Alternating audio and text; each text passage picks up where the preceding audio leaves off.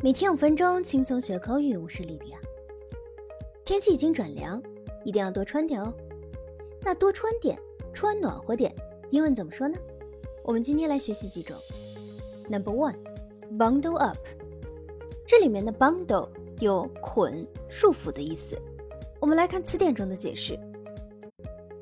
Bundle somebody up means to put warm clothes on yourself or on someone else. For example, you need to bundle up the children before they go and play in the snow. 在孩子们去玩雪之前，你得给他们多穿点。Number two, wrap up。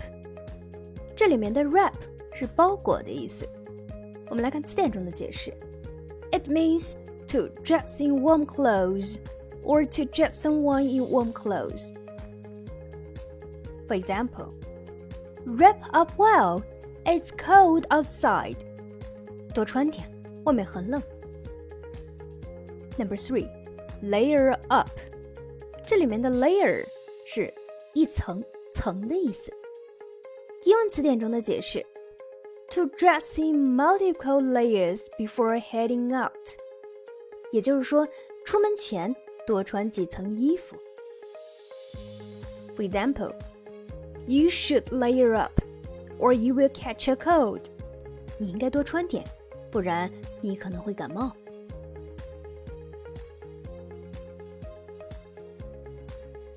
那寒冷的天气，我们都会说 "It's cold today." 那除了 cold，还有什么其他的表达方式呢？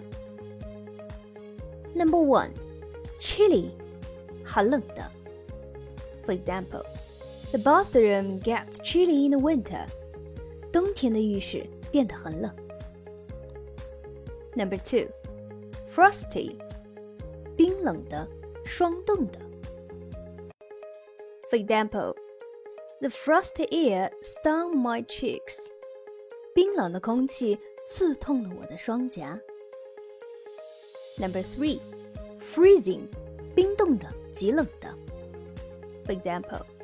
I had to wait for hours on the freezing cold station platform.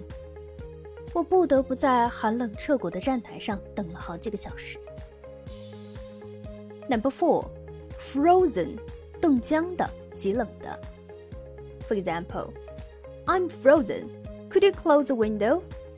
冻死我了，把窗户关上好吗？Number five, icy，冰冷的、极冷的。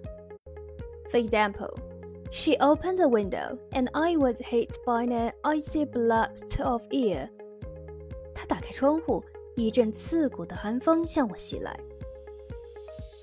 Number six, shivering，颤抖、哆嗦。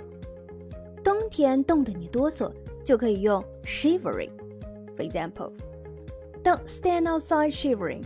Come inside and get warm. 别站在外面冻得打哆嗦了。 进来暖暖身子吧。那还有一个类似的表达，chattering，这个单词指牙齿因为受冷而咯咯作响、打颤。For example, I could hardly talk. My teeth were chattering so much.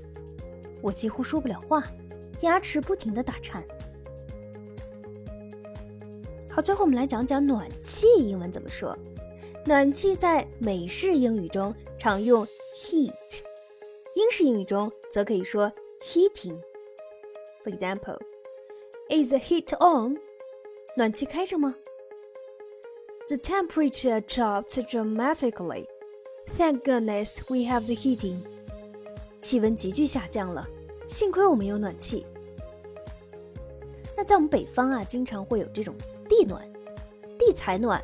我们用 underground heating or underfloor heating.